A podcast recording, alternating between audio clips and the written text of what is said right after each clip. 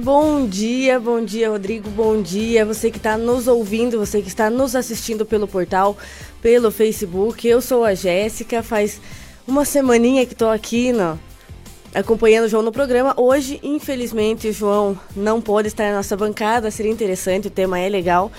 Mas o João está viajando, deixou nas minhas mãos, deixou comigo aqui com o Rodrigo o programa. Que perigo, né, Rodrigo? Mas vamos conduzir esse programa de uma forma bem legal.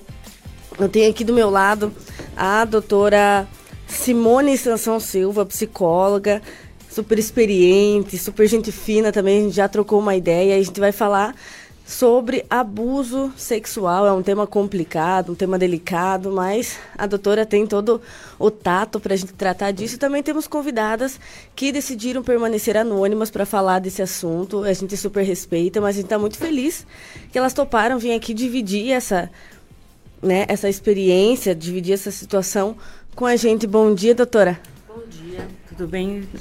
Bom dia aos ouvintes. Né? Estamos aqui hoje para conversarmos. Que joia. Antes de mais nada, é, eu quero fazer aqui uma, a hora certa, Unimed, aproveitar o comecinho da manhã, 8 e 6, hora certa Unimed. Aqui tem saúde, aqui tem cuidado, aqui tem Unimed Ponta Grossa. É importante cuidar da saúde e nada melhor do que estar em boas mãos, né? Ah, como que a gente vai fazer? Vocês querem começar a, a falar alguma coisa? Vocês querem entrar em algum outro assunto primeiro? Como que é? A doutora quer dar uma introduzir um pouco o, o assunto? Então, mais uma vez, bom dia a todos, bom dia a todos os ouvintes, as pessoas que estão interessadas nesse assunto, nesse tema é, na realidade, é a violência intrafamiliar né? e a questão do, do abuso sexual em crianças, em crianças e adolescentes. Esta é uma temática que acontece é, em todas as famílias, em todas as sociedades. Não é uma particularidade nem do Ponta Grossa, nem do Brasil, né? E infelizmente isso acontece no mundo todo. Onde tem pessoas, existirão situações difíceis de serem enfrentadas. O abuso sexual é uma delas. E existem diferenças culturais, diferen pa países diferentes têm interpretações e entendimentos diferentes a respeito dessa questão.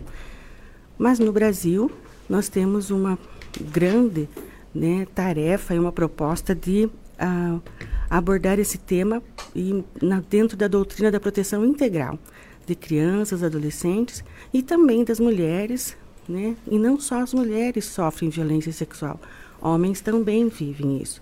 E a gente precisa, né, é, desde a nossa Constituição de 88, né, a nossa Constituição cidadã, nós temos feito muitos avanços nesta área. O Estatuto da Criança e Adolescente, em 1990, e agora, né, e desde eh, todos os anos a gente tem avanços dentro da legislação, mas não são avanços que sejam que resolvam por completo toda essa temática.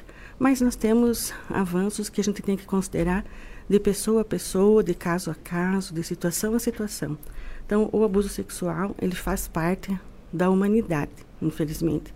Mas nós temos que encontrar saídas para isso. E nossa conversa, a minha proposta de conversar hoje é sobre é, é uma, uma fala informativa, né?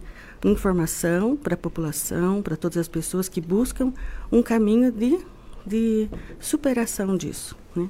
de, dessa violência toda. Então, a psicologia ela ajuda muito, né? ela é a, pessoa, a ciência que ajuda a pessoa a se reestruturar na vida, mas ela depende também de outras, de outras áreas de trabalho que vão ajudar. Então, é, hoje a gente gostaria de colocar esse, essa base, né, esse norte da nossa conversa, que ela é informativa e poderá, depois disso, com as informações, as pessoas vão adaptar a sua realidade de vida e a sua realidade familiar para que possam superar. Não, é, não existe uma receita pronta, nem uma medida exata para qualquer, para todos os casos. Não existe fórmula, né? Não, não existe. Então nós temos que conseguir analisar caso a caso e tratar com a especialidade que a pessoa precisa. Ela é uma pessoa especial ela vai ter que ser tratada de maneira diferenciada. E é isso que a, que a psicologia pode contribuir e é o que eu me proponho no meu trabalho. De, e existe assim um, digamos, um, não exatamente um prazo, né, mas, mas para a gente deixar mais elucidado, existe um, um, tempo limite em que você possa tocar nesse assunto? Por exemplo, uma pessoa adulta que passou por isso quando era jovem, uma pessoa adulta que passou por isso quando, enquanto adulta mesmo, mas eu acho que quando a gente é adulto, a gente conhece mais da, da, da sociedade, a gente sabe que, que o, o reflexo, a resposta vai vir também diferente. A gente sabe que né, o sistema ele é complicado, às vezes para denunciar é complicado, as pessoas não vão apoiar, as pessoas não vão entender. A gente entende quando adulto, né, a culpabilização da vítima, principalmente da mulher, e como que a gente combate isso dentro de casa, uhum.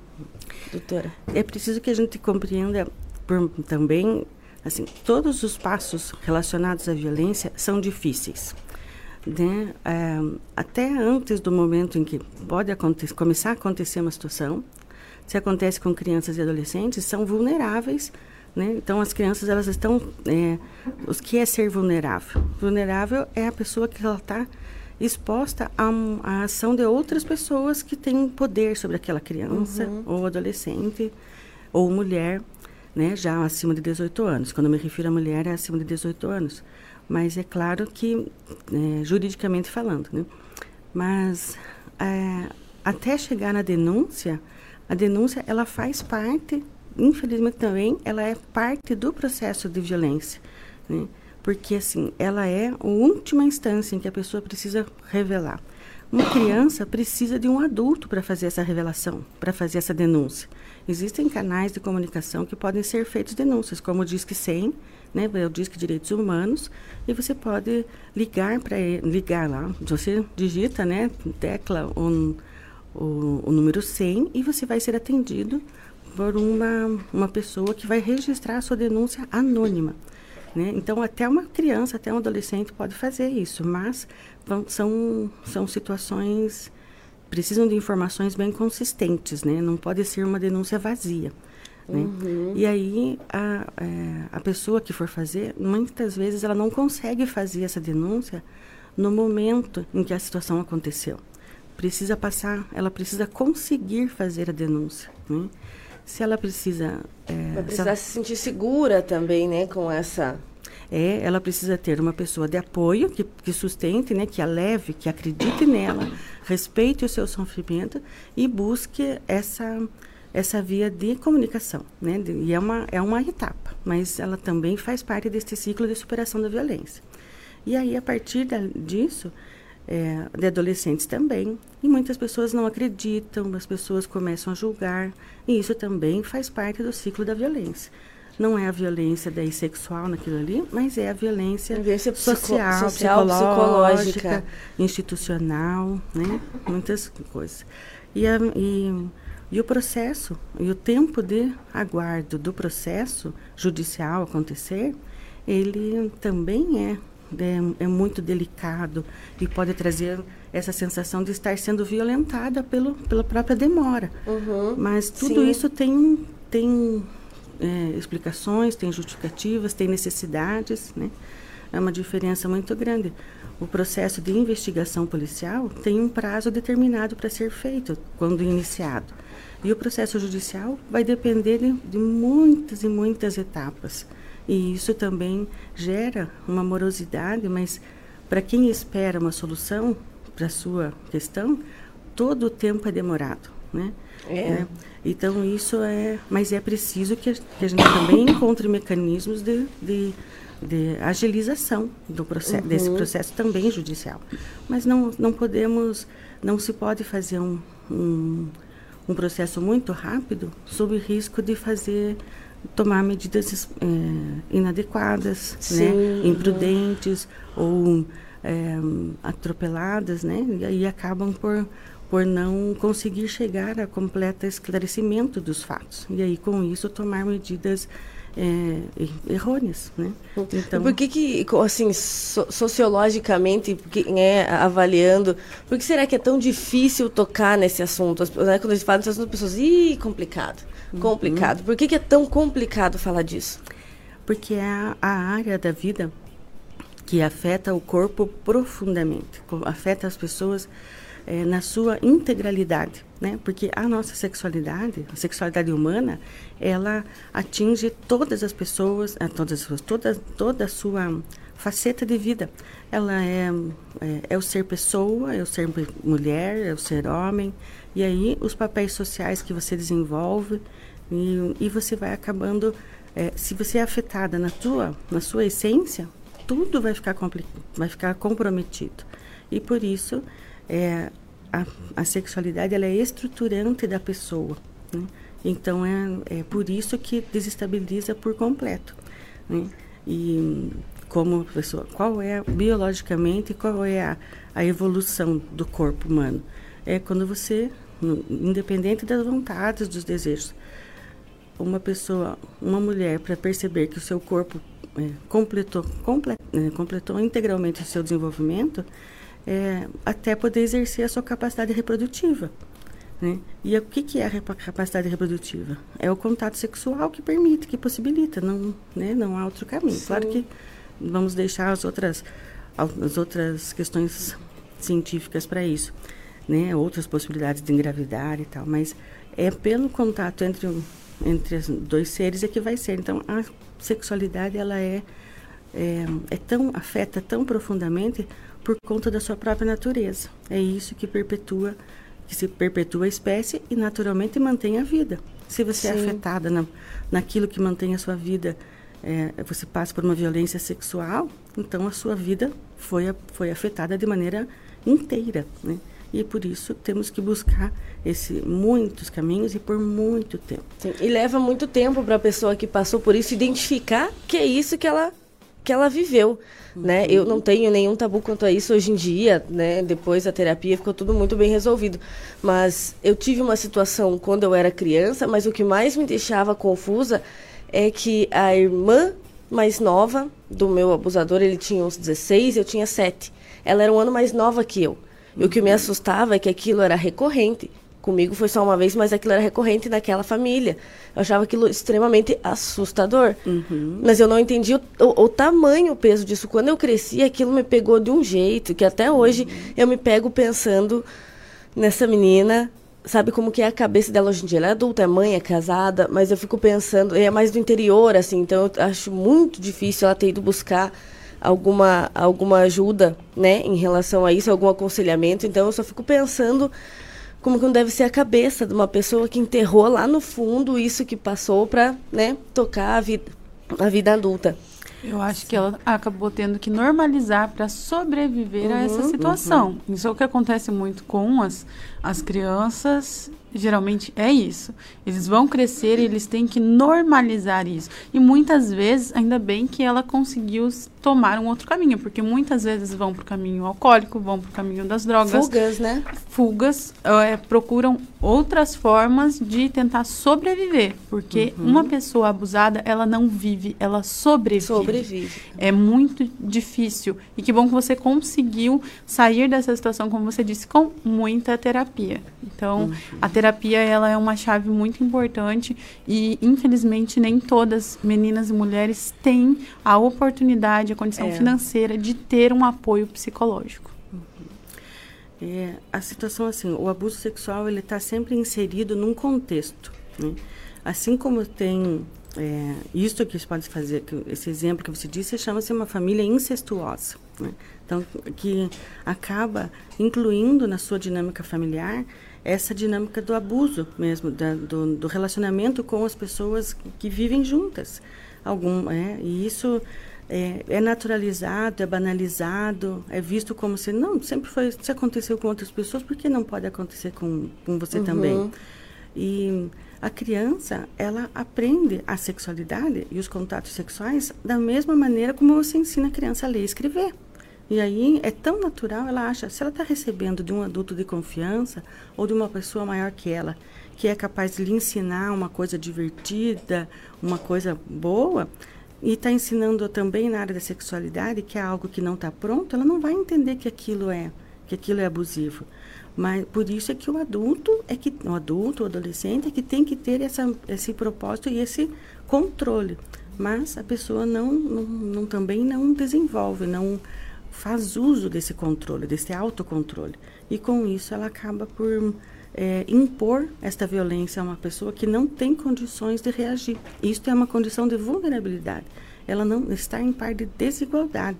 É uma pessoa que tem mais conhecimento, que tem força sobre a pessoa, tem domínio uhum. emocional, físico, as, muitas vezes financeiro, né? E aí a pessoa, não só financeiro, mas também até por força religiosa, também tem, é, por dizer não, isso é pecado, ou isso é errado, ou então você, é, é, quem é que vai fazer uma coisa? Ah, se veio da, da, de uma pessoa que tem uma, uma posição de orientação, ela não vai ter força para contrariar isso. Sim. E, e, nada me tira da cabeça que os pais ali daquela relação sabiam ou imaginavam do que acontecia, porque não é possível que seus dois filhos mais novos estejam, sabe? Uhum. Passando por uma situação assim e os pais não vejam. Mas é possível que os pais não vejam, não identifiquem, não é verdade? É possível, né? É possível que os pais não percebam claramente, né, objetivamente. E, e é difícil que uma pessoa, que um pai uma mãe pense de primeiro momento, ah, meus filhos, minha filha está apresentando uma alteração de comportamento muito séria. E, mas eles é muito difícil que pense, será que está passando por abuso sexual? Não é a primeira não opção é a primeira que vem opção. na cabeça, não. né?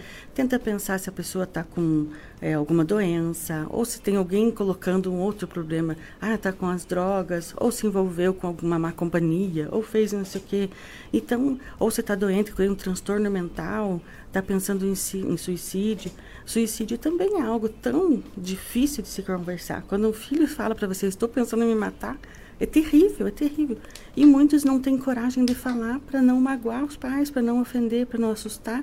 E aí ela vai guardando, guardando aquilo. Ah, o que levou a pessoa, o que pode levar uma pessoa a pensar em, em cometer um suicídio, é, pode ser o abuso sexual, sim, né? Porque ela afetou a integridade dela, então, a, da vida, da essência, então ela pode pensar em suicídio.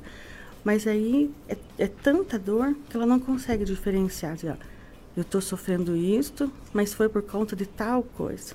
Então, é um. A, a pessoa que viveu a violência, ela, como vamos dizer assim, é como se ela precisasse reunir forças, forças, forças, para que ela transborde e fale. Algo desencadeia essa revelação, né?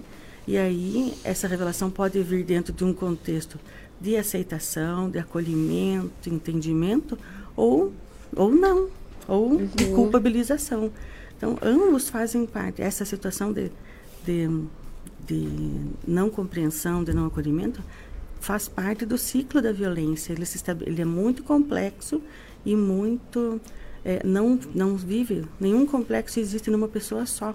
Sempre é relacional. Sempre vai ter alguém que acolhe e alguém que, que desaprova, alguém que afasta, né? que faz com que, que culpabiliza a pessoa. E isso é pior, porque daí é mais, é a última etapa da, da violência. Sim. E assim, as, é, não só crianças, mas as pessoas, elas, elas apresentam algum sinal, digamos, a pessoa chega na terapia, mas ela não tocou nesse assunto. Mas tem sinais, algumas feridas que ela apresenta ali, que, onde você vê um espaço para explorar, ou você espera que a pessoa né, toque nesse assunto?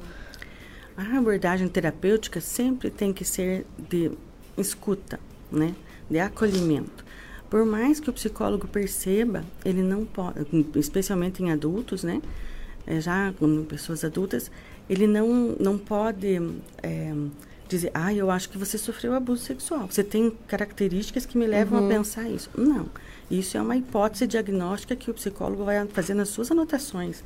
E vai dizer, olha, suspeito que, né, né tem uma uhum. hipótese né, que tem ali, pela, pela característica de dizer, olha, baixa autoestima, introversão, porque não é porque a pessoa está arrumada, maquiada, bonita que ela esteja feliz, uhum. né? Eu falo, as pessoas às vezes falam, né? Eu não sou, quem já viu a minha imagem, eu não sou, né? Não faz parte de mim não dar sempre maquiada, né? Eu não, não gosto, não é, prefiro naturalmente.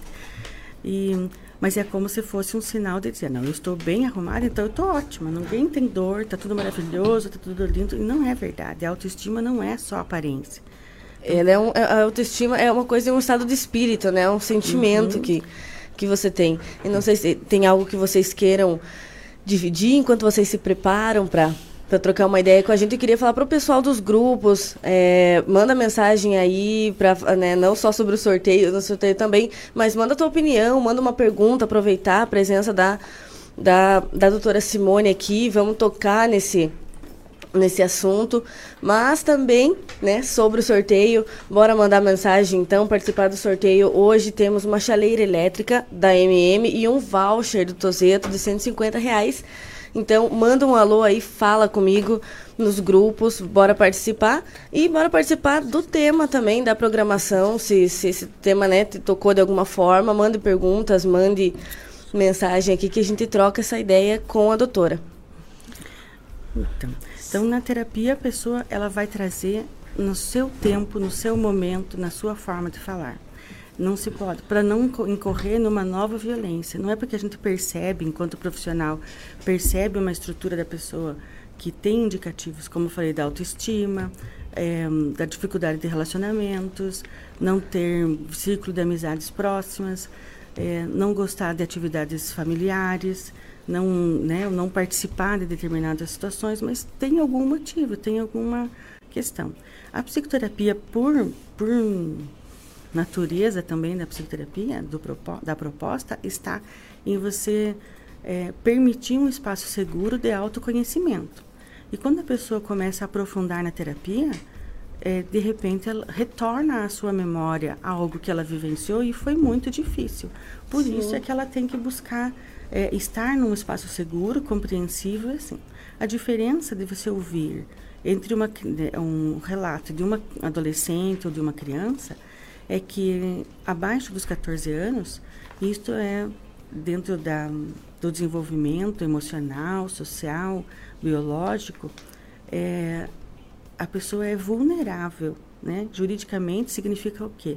Que qualquer violência praticada contra uma criança ou uma pessoa, né, até, até 12, a partir de 12 anos já é considerado adolescente, mas a vulnerabilidade é até um, um dia antes de completar 14 anos. A partir dos 14, a pessoa já está com seu desenvolvimento um pouco mais desenvolvido, mas não significa que já esteja plena de seus direitos e das suas convicções, né? E então é uma criança, você, o adulto que sabe, ele tem que denunciar, tem que fazer a denúncia e é uma denúncia compulsória. Qual significa o quê? Se você sabe que houve, você tem que buscar ajuda para aquela criança, porque sozinha ela não vai conseguir. Ela não vai conseguir. Uhum. E um adolescente também precisa de uma rede de apoio que a sustente, que a ajude a enfrentar essa situação difícil. Não é porque já tem 14, 15, 16 ou 13 anos, né, que, que seja 13 anos é vulnerável, precisa de uma ajuda de, de um adulto. Se ela não conseguir isso, ela vai cronificar nessa situação, nessa situação de violência. Então é preciso que busque, busque ajuda. Uma criança pode contar na escola, pode contar. Professores muitas professores. vezes ouvem esse tipo de relato, né? Muitos, muitos. E a gente tem hoje, a, existe a lei 13.431 de 2017, que ela é, veio para estruturar esse serviço de garantia de direitos, né? Sistema de garantia de direitos da criança e do adolescente. Então, realmente traz à sociedade uma, um mecanismo, né, uma forma de, de enfrentamento uh, através da, da, das denúncias, né? Então existe a revelação espontânea, que é quando a, pessoa, a criança, a criança ou adolescente fala por si sobre o que viveu, e, e ela vai precisar de uma escuta especializada. Ela vai precisar de um profissional que ajude a ver todas as suas necessidades e dê esses encaminhamentos necessários. Uhum. E aí existe a modalidade do depoimento especial, em que a pessoa vai ter essa é, um momento de escuta especial no judiciário, né? E aí ela vai ter um, todo um acompanhamento, existe toda uma metodologia para colocar, porque algo muito, muito, muito importante para ressaltar é que a fala da vítima numa situação de abordagem de violência sexual, ela é totalmente importante, né? Por isso é que tem que fazer, tem que ser tratado com o máximo respeito, com a máxima consideração pelaquela revelação, porque é uma é preciso vencer tantas barreiras para conseguir pra chegar nesse ponto, né? Que daí ela tem que ser tratada da melhor maneira possível e assim a, na valorização da fala. Por isso que o depoimento especial é dentro do Poder Judiciário, ela vai ser, vai ser vídeo gravado, porque uhum. aquela fala vai ser fundamental para a decisão judicial, porque não há, não, não, não podemos nos pautar, né, tanto dentro da psicologia jurídica quanto do direito mesmo, é, dizer, ah, mas é a minha fala contra a do outro. Olha, a fala da vítima é preponderante para decisões. Por isso é que tem que ser uma fala é, plena, vamos dizer. É, plena de significado, de congruência, de consistência. Porque a verdade, ela, ela aparece, uhum. né? né? É muito difícil falar todas as verdades que aconteceram na vida da pessoa? É. Mas para você mentir, você tem que trabalhar muito mais. Tem que ser muito bem construído, muito né? E como que vocês se sentem em relação a isso?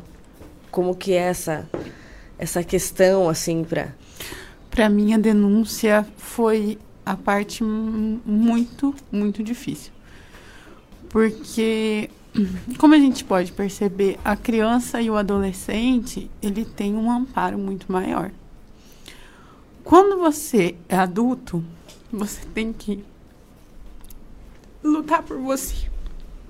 Muitas vezes sozinho. Ai, desculpa. Não, imagina.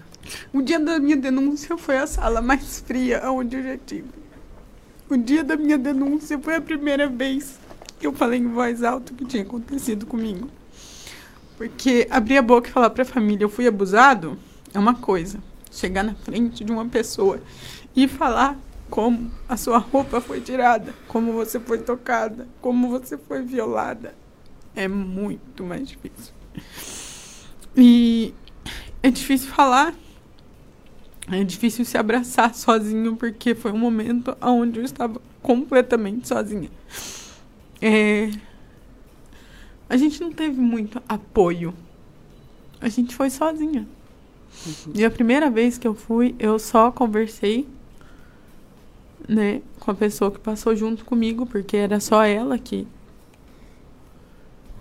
que eu merecia algum esclarecimento, falar, não, eu vou na polícia, eu vou denunciar. Eu só denunciei três anos depois do acontecido, por medo, culpa, vergonha, você sente nojo de si mesmo. É horrível. Uma pessoa que tem coragem de abusar de outra, ela não entende que ela mata uma parte de você que quando você olha para trás, você enxerga que você era uma pessoa e depois daquilo é como se você tivesse enterrado quem você era. Você enterra a pessoa que você foi e você começa a lutar para ser alguém, porque depois do abuso você vira ninguém. E as pessoas sempre vão culpar você, principalmente se você for uma mulher adulta se for uma mulher adulta que estava de roupa curta, se você foi uma mulher adulta que você bebeu alguma coisa, se você foi uma mulher. Você que saiu à noite. Que é o suficiente. É. É. Sempre vão culpar, né? A roupa, o lugar que você estava. Que se você tivesse em tal lugar, isso não teria acontecido. Se você tivesse com tal companhia, isso não teria acontecido. Mas não é essa situação que tem que tratar, não é isso que tem que ver. E sim o abusador, que o culpado de tudo isso foi o abusador. A vítima é só mais uma vítima. É só mais uma vítima. É só mais uma vítima. E assim, muito do que a gente ouve, principalmente porque o abusador, no meu caso, era do núcleo familiar. Então, eu fui uma adulta abusada por alguém por de alguém dentro da família. da família. E aí, o que acontece nessas situações? A própria família começa, mas se você abusar, você vai colocar um pai de família na cadeia. Falar, para lá. Um pai de família na cadeia? Então a culpa é minha dele parar na cadeia. Não é você que está colocando ele lá. Ele se colocou, ele se colocou nessa lá. posição. Mas foi isso que a gente ouviu várias vezes e que fomos coagidas a não denunciar. Não denuncia, você vai acabar com a vida de tal pessoa. Olha, a filha dele vai ficar sem pai. Olha, a mãe dele vai ter que passar por revistas íntimas para ir visitar ele. Mas a culpa é dele. Foi ele que se colocou. Ele, ele se colocou. vai se colocar lá. Então, eu, assim, a maioria das vezes, pelo menos no meu caso, eles não viram o abuso, o que aconteceu comigo. E sim o que acarretou isso. A culpa uhum. foi a denúncia. Uhum. É a denúncia que é o errado. E não o que ele fez. Mas ele mesmo está se colocando. Eu não estou colocando ele lá. Ele se colocou nesse lugar. Ele e que vocês tiveram, chegaram a ter assim contato com a opinião dele? Com, com- como é que foi assim a relação dele? Eu não sei qual que é a, a Nunca dinâmica. mais entramos em contato. Nunca mais. Foi a saída de dentro de uma jaula imensa, porque nós éramos de obrigada a conviver para manter aquele círculo. Você entende? Uhum. Para que o, o medo fazia com que a gente tivesse. Ai, me, me dá nojo. Nojo da quantidade de dias que tem que chegar e falar bom dia. Quantidade de dias que tem que estender a mão e cumprimentar. Foram três anos de tortura pra gente. Fingir que nada aconteceu. Tá ali, assim, pra manter aquele ambiente familiar, para não ser. Porque a gente já se sente culpada, já se sente com nojo da gente mesmo. A gente esquece, tenta deixar isso pra trás. É, eu tinha 13 anos quando tudo isso aconteceu, né? Então eu tentei deixar isso ali, apagar aquela parte que eu não tocava no assunto quando falava de abuso. Qualquer coisa que passasse na TV e tudo, eu saía de perto. Eu realmente não queria saber nada disso. Então, para tentar deixar aquela família feliz, eu deixei de ser quem eu realmente era, que aquela parte morreu mesmo. Eu não queria buscar mais nada, mais nada, mais nada. Para conseguir deixar tudo, to- todos felizes ao meu redor, eu tive que me calar. Esquecer de mim. Então é difícil uma E coisa quando a gente difícil. falou, a gente realmente viu que nós não estávamos erradas nesses três anos. Que os três anos de silêncio foi para evitar o que a gente passou. Porque quando a gente abriu a boca, foi um inferno. A nossa vida virou um inferno. Um inferno que é terrível. Eu tinha um filho de seis meses e não tinha um dia que eu não tivesse vontade de me matar. Tendo um filho de seis meses no colo. Veja, isso é algo assim que é muito profundo e muito. É, esse acolhimento, veja, a gente fala uma experiência abusiva. Ah, mas foi só uma vez.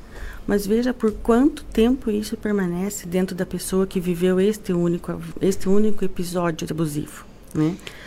E existe uma situação assim, todos os dias, todos os momentos em que você se relembra disso, que você pensa, sofre sobre isso, você revive a situação. Então é preciso que você lembre disso como um, um propósito de reparação, de reconstrução de si mesmo. É para isso que a psicoterapia serve, para ajudar a pessoa a encontrar uma forma de retirar forças do, da própria situação, mas não para manter uma estrutura familiar nociva nesse sentido.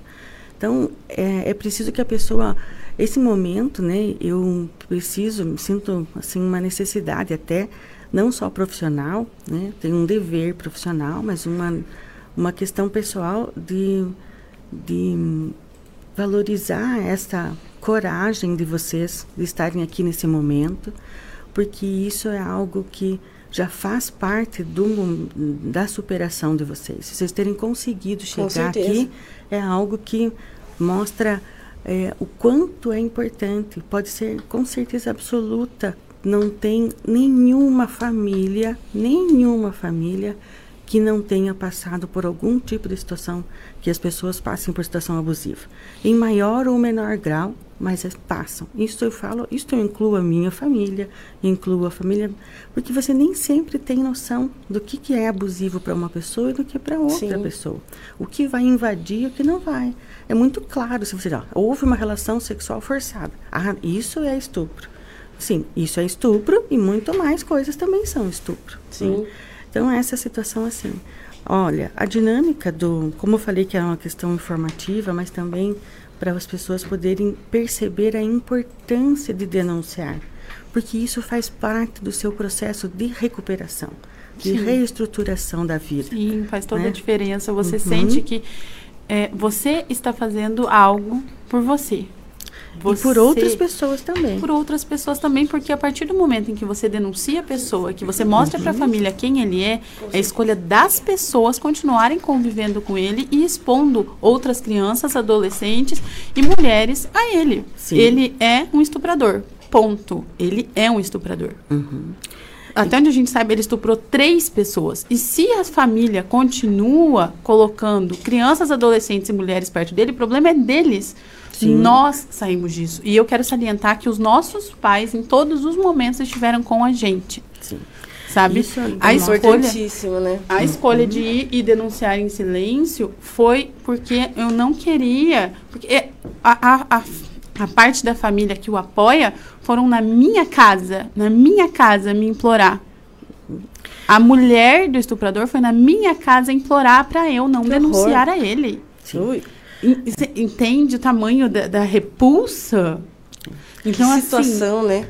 Você ter que, que tirar da tua vida pessoas que cresceram, que te viram crescer, que não sei o quê, porque escolheram um completo estranho que entrou na família e ele foi escolhido para estar ali e você que é a vítima que passou por isso não. Então assim, uma coisa para as pessoas que estão ouvindo, quando uma mulher chegar para você e falar: "Eu fui estuprada. Eu disse não e mesmo assim Aconteceu. Aconteceu. Quando uma mulher falar isso, você não vai, depois que ela virar as costas, pegar teu celular e falar, viu? A fulana me falou tal coisa. Você acha que é verdade? Uhum. Gente, mulher nenhuma vai quebrar uma barreira dessa. Para falar. Para falar uma mentira. Sabendo a noção do, do, do tamanho da coisa, porque assim, para chegar o problema no abusador, a, a, vítima já levou uma enxurrada, uma tempestade sim, antes sim. de chegar nele. Então, se uma mulher chega e fala para você, você acredita e você dá apoio para esta mulher, porque muitas vezes nós vemos esses casos de suicídio, casos extremamente delicados dentro de uma família e a pessoa morre em silêncio. Em silêncio. Pra, por medo, porque para ela a dor, a dor foi tão grande que ela não queria matar a ela mesma. Ela queria é, matar a dor. O sofrimento. Então, a é. dor, ela transcendeu. Porque provavelmente ela pode ter tentado falar, não conseguiu. Uhum. Quando ela falou, a primeira pessoa ali já deu um cala-boca. É. Você entende? Então, acolham a mulher, a criança. Se você viu sinais, vá atrás. Isso é um dever de todos. De, de todos. todos. Se você viu uma mudança de comportamento gigantesca, se você viu uma pessoa com os braços cortados, você vai e você pergunta, você fala. E se a pessoa não quiser falar, você diz: Eu tô aqui. Sim. Muitas vezes o acolhimento não é sobre você querer especular o que aconteceu com a pessoa. Uhum. É sobre abraçar e falar: eu estou aqui. Sim. Você quer ir na polícia? Tô aqui. Você quer esperar? Tô aqui. Sim. Agora, quando se trata de um adolescente, você sabe que aquilo aconteceu, aí não tem uma opção de você quer ir. Não, eu vou denunciar e ponto. ponto. Sim. Você entende? Muitas vezes, depois que isso aconteceu, que eu comecei a falar sobre isso, depois que a minha família soube e que eu consegui ter um pouco de forças, a quantidade de pessoas que me procuraram para me contar questões assim de oito anos de abuso, oito anos debaixo do teto, o padrasto abusando e quando contou para a mãe, a mãe implorou para não a denunciar. Então isso, esse é um aspecto importante para a gente não gerar um, é, é, é muito para ser considerado, assim, é, o abusador, a pessoa que abusa de qualquer forma, de todas as formas, vamos dizer, é, ele é uma pessoa a ser entendida. Mas, por exemplo, uma mulher, a esposa de uma pessoa que faz, ela também vai sofrer uma decepção profunda, porque ela não, por todas essas coisas, ela escolheu, ela confiou, ela não imagina, porque não está escrito na, no rosto de ninguém quem é. Então, aquele mito de que as pessoas acreditam que tanto, tanto a ideia de que ah, o abusador está na cara, ele tem cara de abusador. Não tem. Não tem. tem. Absolutamente. Então, Geralmente não, eles tem. são extremamente convincentes, Gentes. sociáveis, eles conseguem te convencer uhum. a ficar em silêncio. É, e isso tem essa, essa, essa, essa inversão ali da, da uhum. violência, né? Exatamente. Que a pessoa ela consegue, como eu não sei, mas encontrar uma vulnerabilidade em você e, e, e, conseguir fazer você ficar quieto assim para preservar ele. Sim. No meu caso, ele falava que era um agregado da família com quem a minha avó morava, não era da família de sangue. Uhum. Assim, e por alguma razão, sei lá como que ele sabia que eu tinha essa vulnerabilidade, mas o que ele falou caiu e e, e, ficou e ficou raiz. Ele falou: "Ninguém vai acreditar em você. A tua avó gosta de mim. Você acha que ela vai, ela nem gosta de você. Você acha que ela vai acreditar em você Eles ou em mim?" Eles sempre usam isso, porque depois que nós falamos, a gente descobriu casos na nossa família enterrado há 30 anos que a pessoa não teve coragem de falar. Sim. É, você entende então... que passou exatamente por onde você passou. Se você contar, quem vai apanhar é você. É você. Vão duvidar de você. Uhum. Você tá entendendo? E isso, na, na cabeça de uma criança, é muita coisa. Mas por incrível que pareça, quando você cresce totalmente submisso à sua família, a uma religião e a pessoas ao seu redor, mesmo depois de adulto, você é muito manipulável. E eles sabem quem é manipulável. Eles Sim. sabem em quem Sabe. bater. Sabe. É uma cultura de abuso, né? É uma Exato. cultura de abuso. Uhum. É uma cultura de abuso que passa. Vai de mãe para filha e assim vai indo, não fala, se cala. É, às vezes eu vejo assim os pais ver o que o filho ali tá passando, a filha tá em casa, não quer sair do quarto, se corta. Uhum. Tudo. Bebe. Bebe. Às vezes começa a beber escondido dos pais. Tudo. Na adolescência. Sim. E os pais não vê, pensa que é uma fase. Não é uma é, fase. É, os tem sinais, eles são, são claros. Olha, a gente tem recebido alguns relatos agora, uhum. então eu queria reforçar pelo 3025 2000, manda uma mensagem pra gente, entre em contato, não precisa se identificar, aqui já recebemos dois relatos anônimos, uhum. né? Eu vou dar uma passadinha por eles, olha esse caso. Minha filha foi vítima de violência doméstica, teve o filho sequestrado pelo marido. Foi a polícia na delegacia ouviu do policial que ela era a culpada. Isso foi em Santa Catarina e hoje ela vive escondida em Minas Gerais. E um outro relato aqui de um ouvinte né, frequente do programa. Ele falou: Bom dia, não quero revelar meu nome, mas já sofri abuso quando eu tive por volta de 10 anos por pessoas próximas que me forçaram a fazer coisas de cunho sexual que eu não queria, nem sabia que eu estava fazendo direito, mas estava sendo induzido mesmo assim. Isso pode ter gerado traumas onde eu não sabia nem o motivo e eu tinha alguns bloqueios. É importante ressaltar que também acontece abuso contra meninos. Sim. Isso é verdade. Sim. Sabe que existe a dinâmica do abuso que passa os três sentimentos que são mais profundos e que são uma verdadeira armadilha para a vítima e que ela é feita de maneira muito articulada, muito programada e a isso a gente chama um processo de aliciamento sexual. Né? E então eles vão envolvendo, vão envolvendo, vão envolvendo de maneira assim, em que a pessoa quando ela se percebe, ela está tão envolvida na questão que ela não consegue sair, né? E aí ela tem, vai precisar de uma, de uma outra pessoa que a tire daquele lugar, né? Que realmente tire aquela pessoa daquele espaço de violência e consiga até entender a sua dor. Por isso que essa, quando você disse, ó, ah, minha vida virou um inferno, realmente, até você conseguir passar por esse período de, de pedregoso, de, muito difícil de, de revelação, ela não, não se acaba. A violência não acaba com a revelação. Uhum. Ela come, o caminho de superação começa na revelação. Isso é verdade. E né? apesar de que pessoas que estão ouvindo e que passaram por isso e ainda estão caladas, sim, foi difícil. Mas a maior vitória é que nós nunca mais Mas... precisamos conviver com aquele cara. Nós Essa nunca é mais precisamos passar, pisar na onde ele pisava. Uhum. Foi libertador, foi libertador chegar e, e chegar um momento assim e as pessoas entenderem que aonde ele está nós não vamos. Sim. Foi sim, sensacional sim. E aceitarem isso. disso. É As pessoas mesmo. entenderem e falar assim, agora eu entendi. Agora eu entendi por que, que você passava por tal coisa, por que, que você ficava tão isolada, por que, que chegava uma sexta-feira, você se trancava e chegava outra sexta-feira, uhum. você só queria saber de encher a cara. Eu pendi para o alcoolismo. Uhum. A, sabe assim, a minha família chegou a cogitar me colocar no ar, uhum. só que eles não sabiam o que estava acontecendo. Qual era o motivo? E quando tudo isso se esclareceu, foi muito diferente. Sim. Foi completamente diferente. Então, sempre vai ter quem vai te dar apoio. Vai existir quem está contra você. Mas não é que está contra você, não acredita em você. Essa é a palavra. Mas vai ter quem esteja do seu lado. E quando você está calada, você está completamente sozinha. Sim. Sim. E revivendo aquilo sozinha. E sabendo que não tem nada acontecendo em relação a isso, e você está machucada e não tem nada sendo feito sobre Sim. isso. Sim, e gente, é muito importante o parceiro Mas, saber. É. Muitas vezes tem muitas coisas que despertam crise de pânico. Sim. Tem momentos íntimos em que você tem vontade de sair correndo de lá. Tem bloqueios, muita, né? Bloqueios Sim. imensos. E a pessoa que está do seu lado, ela não imagina. Não imagina. Uhum. Então, se você muitas vezes chegar e conversar e falar: olha, não me toque assim. Alguém me tocou assim e me machucou dessa forma. Essa pessoa vai saber aonde e o que fazer. Porque o que, que acontece com abuso sexual? como você falou, é a essência. Uhum. É aonde a gente sente prazer, é onde uhum. a gente se reproduz. E a partir do momento em que isso é mexido, muitas vezes simplesmente acaba com Sim. isso, acaba com a vontade de, de você ter uma boa relação, uma boa relação. e etc. E muitas vezes, pessoas abusadas, é, o relacionamento dessa pessoa acaba. Sim. Acaba. Porque Isso. ela se mantém em silêncio, mesmo que haja é, amor e cumplicidade, etc., morre.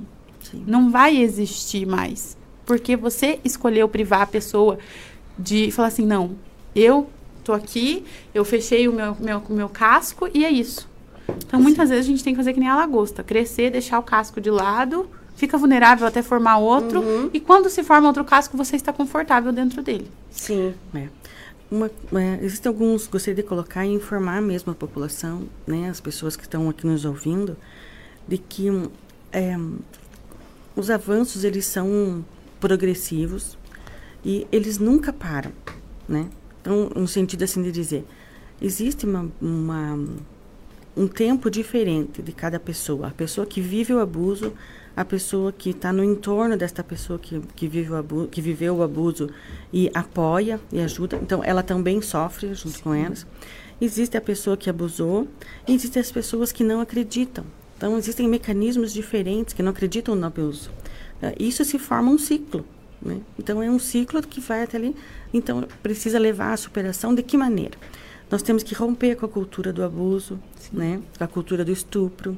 Temos que des desmistificar e quebrar de vez, não é só desmistificar, é quebrar de vez essa, esse mito social e absurdo que existe de dizer que a roupa da pessoa é determinante para ela, é como se fosse um, uma liberação. Ó, oh, eu estou vestida de tal modo, então pode me estuprar. Não existe isso. Não mesmo. Não existe, de maneira nenhuma. Vamos colocar assim, ó, você saiu da sua casa e você esqueceu o portão aberto. É um convite para a pessoa entrar lá e limpar a tua casa? Roubar tudo? Nunca. Você esqueceu, você apertou Sim. o controle sem querer e o portão ficou aberto. Sim.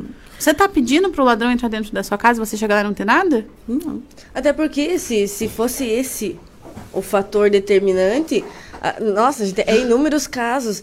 É, nossa, fica até, né? Nos lugares onde as mulheres usam burca. Uhum, sim, não sim. tem nenhum centímetro do corpo à mostra. E elas passam por isso. Exatamente. Mulheres idosas sim. passam por isso. Isso são casos reais. É só dar um Google que você vai ver inúmeros casos. Não é fake. Bebê, inúmeros casos. Bebê reais. de 30 Bebês, dias. De pessoas fralda. em coma. Pessoas em coma. Pessoas em situação de. Isso aconteceu, em, já, sabe? Em viaturas em é, pessoas com, sabe, anestesistas de sim, cirurgia. Sim, Saiu até acho que esse, é, é há uma... poucos meses atrás, né, que vários sim. casos em que o anestesista fazia isso e o pessoal do hospital teve que filmar porque sabiam que se relatasse não iriam acreditar, então eles coletaram provas para incriminar. Então assim, ninguém está livre disso, nem meninos, e nem ninguém.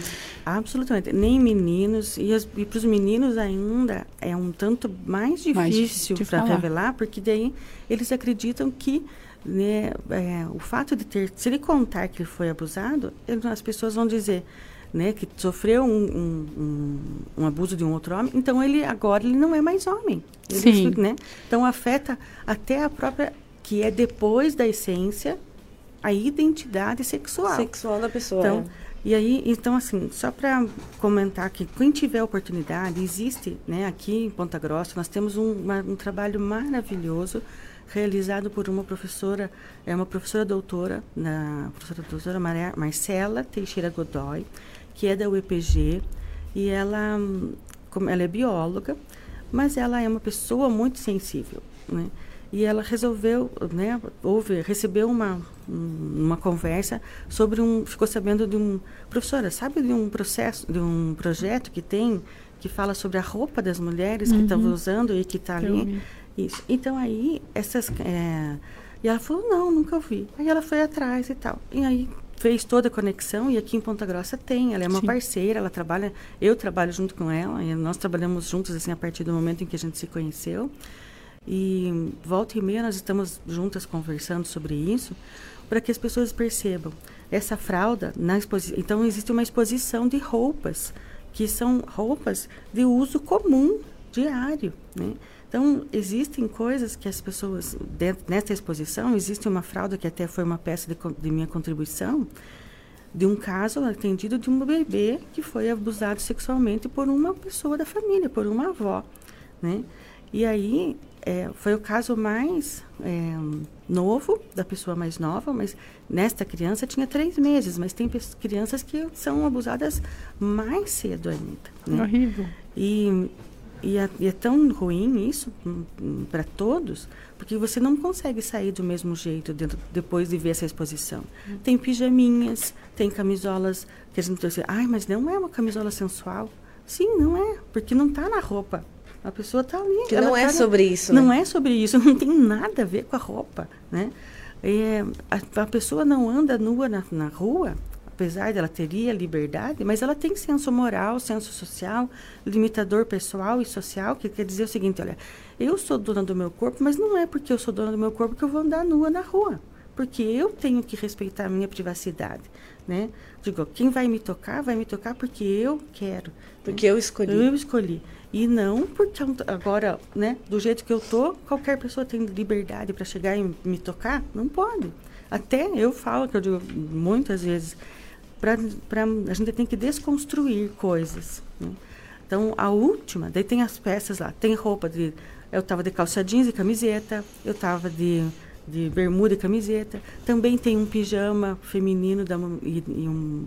Quem vai na peça vai ver é, um pijama de bebezinho. Uma mulher estava amamentando, né? Uma mulher que ganhou bebê e ela teve, foi estuprada pelo próprio marido. Então tem coisas assim são histórias que nos mostram que são questões da vida real, da vida diária. Né?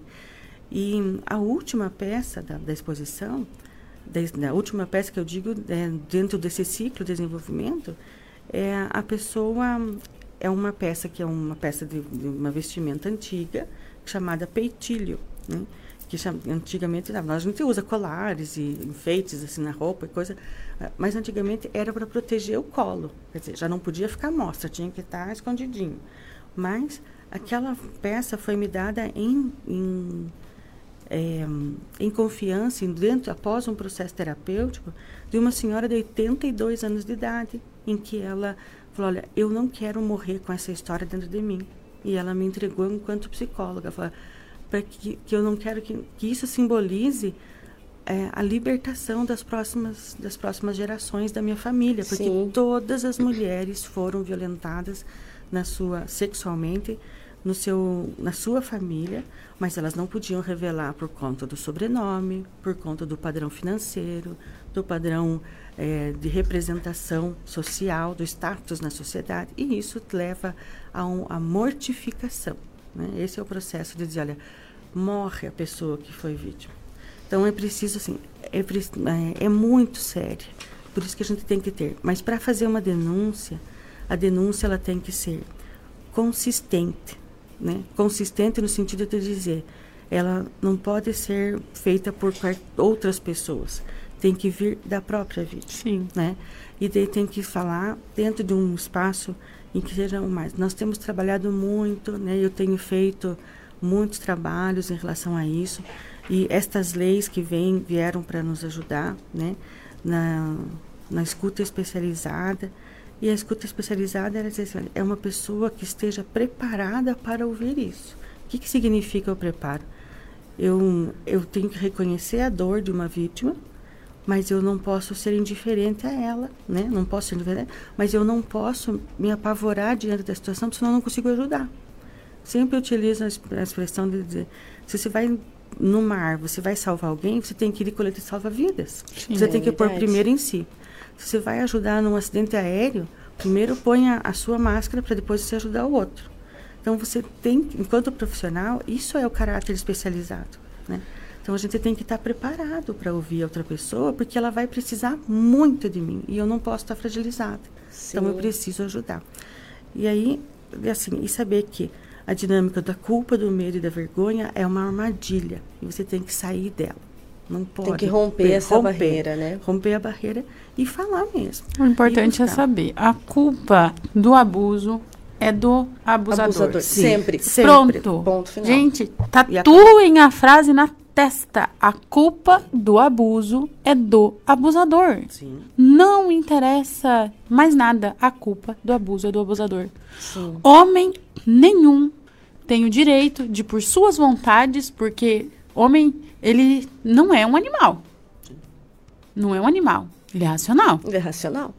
Então ele não tem que passar por cima da vontade, eh, por cima do outro para poder satisfazer o desejo dele. E, e, e sabe o, o que acontece? As pessoas sempre falam, ai, mas hoje existe muito mais abuso. Mentira. Hoje é falado. Hoje é falado. Hoje e é discutido.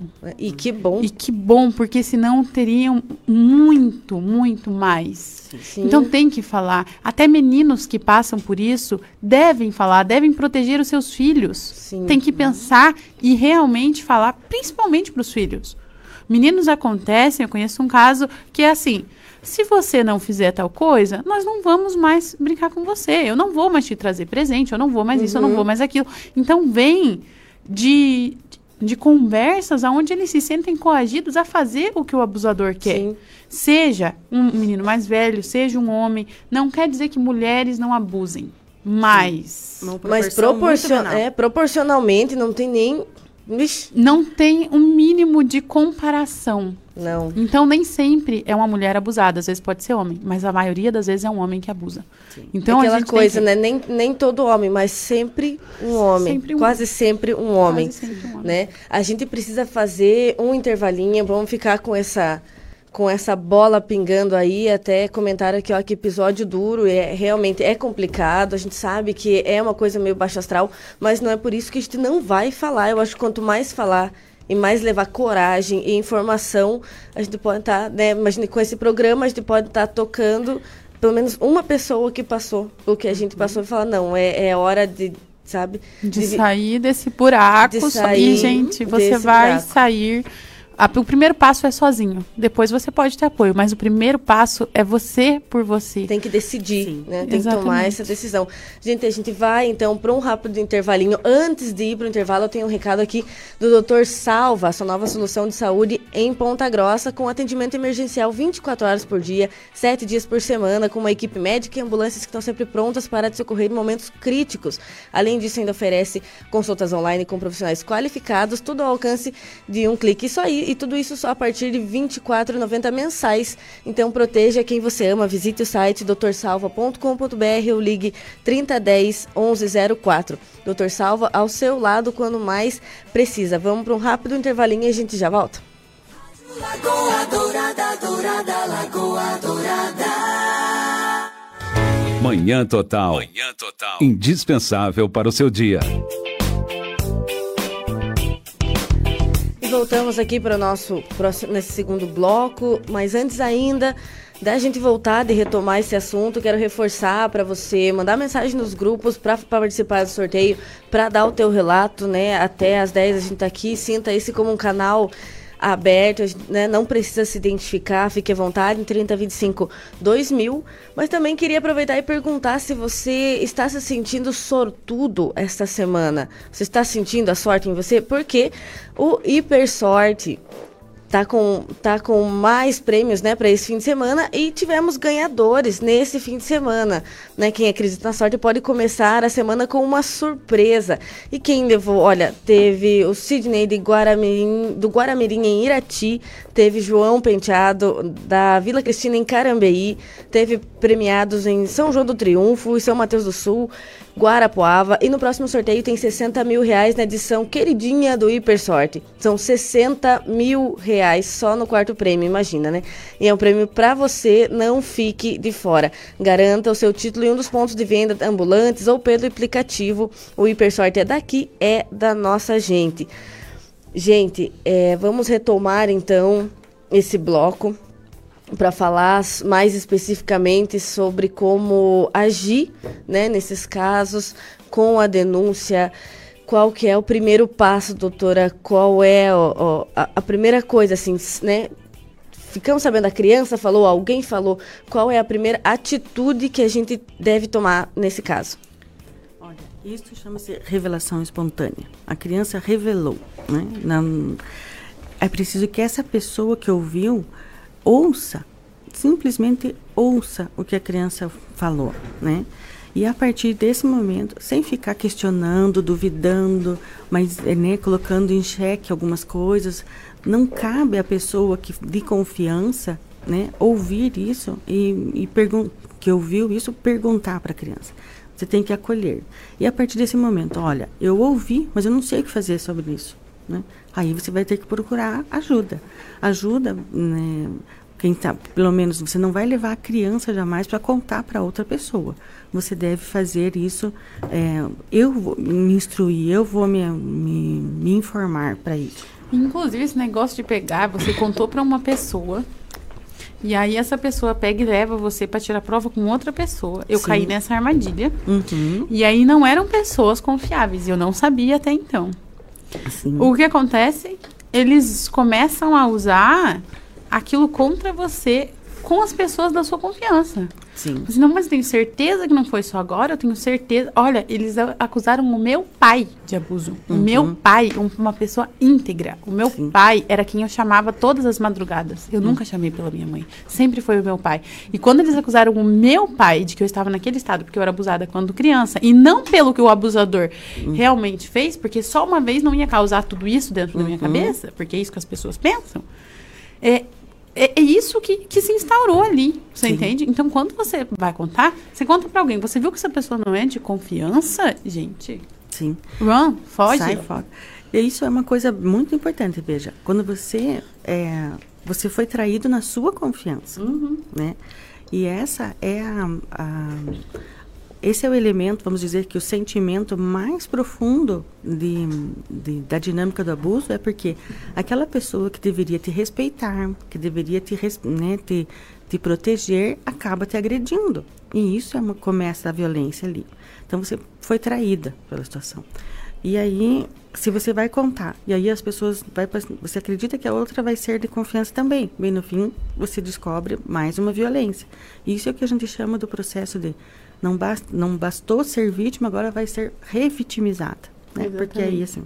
Então, essa lei, essa, nesse, essa proposta de escuta especializada, de depoimento especial, de ter pessoas preparadas, devidamente capacitadas para fazer essa escuta da pessoa, é no sentido assim, olha, eu como uma pessoa, a criança falou, o que, que eu vou fazer? Se eu não sei, eu vou perguntar para uma pessoa de confiança minha. Uhum. Se naquela pessoa não foi, não, a resposta não foi suficiente, eu vou buscar os canais oficiais de denúncia.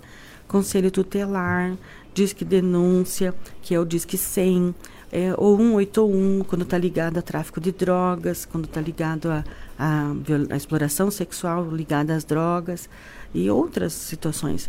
O fato é que tem, oficialmente, são denúncias. Você pode fazer denúncia pessoal, né, presencial, e, ou você tem que, pode fazer essa denúncia é, anonimamente pelo telefone, em que você, mas você precisa, são, é fundamental. Não há como fazer uma, uma investigação policial sem ter elementos fundamentais para isso que são os essenciais. É a, é a palavra da, a palavra do ocorrido, da situação ocorrida, né, a fala, o fato, é, é, pontuar quando foi, com, né, em, que, em que situação aconteceu é, e quem foi, quem que praticou o ato. Então não você tem que saber. esperar, ligar e falar, eu sei que aconteceu um abuso, mas não sei quem foi. Quem foi, foi, quem foi. É, não tendo elementos de, de, que possam sustentar uma investigação, você tem que ter uma, você não pode fazer, né? Fica, a polícia fica, claro que ela pode descobrir, mas tem que ter indícios. Né? As pessoas, elas, nós não podemos proteger as pessoas achando que só pessoas estranhas passando na rua que vão abusar sexualmente das pessoas. Não é assim. Infelizmente, não. Olha, no, 85% das, dos casos que são atendidos né, na, dentro do sistema de garantia de direitos e também da, da pessoa adulta é, são praticados dentro do ambiente doméstico. Né? Não significa que seja só dentro da casa da vítima, mas é, a casa dos seus avós, a casa dos seus tios, a casa de parentes, a casa de amizades. De, de, isso, todas as pessoas que você tem um, um, vínculo afetivo, ela, isso é a tua expansão da sua casa. E aí é um espaço de confiança. E isso Sim. acaba acontecendo assim. Então, essa questão, assim, a revelação espontânea, que uma criança falou, ela deve ser ouvida e não deve ficar. Ela vai falar sempre, à medida, e aqui sim uma medida, né? é, a criança vai falar na medida da necessidade dela, não da, da curiosidade do adulto. Do adulto, é verdade. De modo algum. Aí a gente vai levar para os órgãos especializados. O primeiro contato é o conselho tutelar e que ele vai encaminhar para os profissionais que forem necessários. Vai na, existe aqui, os municípios têm que ver quais os recursos que eles têm. Né? Então, Ponta Grossa tem conselho tutelar, tem é, todas as unidades de, da assistência social que também podem ajudar na- nessa, nessa denúncia, nesse acompanhamento da vítima. É, tem a delegacia de polícia especializada que chama-se NUCRIA, que é um espaço de um núcleo de proteção à criança e adolescente vítimas de crimes. É, pode chegar lá direto. Se você quiser fazer uma denúncia, né, vai fazer uma denúncia presencial, você pode ir lá e fazer direto. Você pode fazer, então, pelo SEM, né, pelo Conselho Tutelar, e aí é, também as escolas. Procura a rede de apoio de referência das pessoas para ajudar, né? E aí ela vai ser ouvida por uma pessoa lá e vai levar, encaminhar para o judiciário. Então, não existe uma etapa. Primeira denúncia é para o órgão de, da rede de proteção e o articulador é o Conselho Tutelar. Pelo telefone, de maneira anônima, é o número 100 ou 181. Isso é nacional, né? Então, todo o território nacional pode ser feito assim.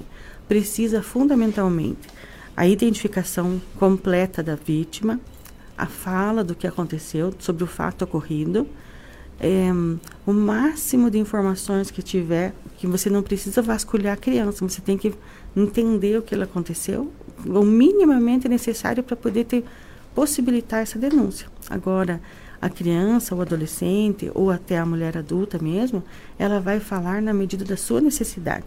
Né? Mas o processo judicial, tanto o investigativo na polícia quanto o judicial, ele precisa de informações para que possa aplicar a pena aí é que está. Se um processo é inconsistente, incongruente, vamos dizer assim, ele não condiz com a realidade, não é uma fala, é, ó, a pessoa- isso é uma coisa básica, né? no- se acontecer, é, a pessoa provar que ela não estava no mesmo dia, no mesmo lugar que a pessoa, a vítima disse que aconteceu. Aí, ou é uma, um, né, é um álibi. E aí, como é que você vai comprovar isso? Então, tem outras situações. É, então, é, o, o ônus da prova ainda permanece sobre a vítima, mas não é que a vítima tenha que pegar isso. Ela vai ter que falar tudo que for e, e vai seguir esse, essa, esse processo até que se conclua. Né? E aí vai. Mas o- o- a pessoa vai ter que revelar e ela vai buscar uma sistão- situação terapêutica. né? E existe também um avanço, está em, em crescimento, em crescimento da, do avanço das leis, em que se pretende implantar também esse procedimento de escuta especializada, que é um ambiente protegido para ser feito por profissionais, um espaço acolhedor, né, que possa permitir seguro, livre de interferências, não vai se falar numa sala aberta onde entra gente e vai, passa gente e tudo assim, em que a pessoa vai falar de uma dor extrema e outra pessoa vem lá, ah, me passa esse material aqui, me passa, ah, sabe do processo tal, sabe Sim, daquilo aham. ali. Isso é uma coisa que aconteceu comigo É. na delegacia da mulher, É. que eu fui fazer a denúncia. Só que assim, eu só cheguei, sentei e comecei a falar. Eu não, não preparei a pessoa, não falei, olha, eu vim Ah, aqui sim, relatar um entendi. abuso sexual. Eu tava tão assim, eu peguei o meu documento, peguei um Uber, porque eu sabia que eu não ia ter condições de dirigir. Eu já Uhum. fui chorando pra lá e voltei chorando pra casa. Então, Sim. não, não ia ter nem condições.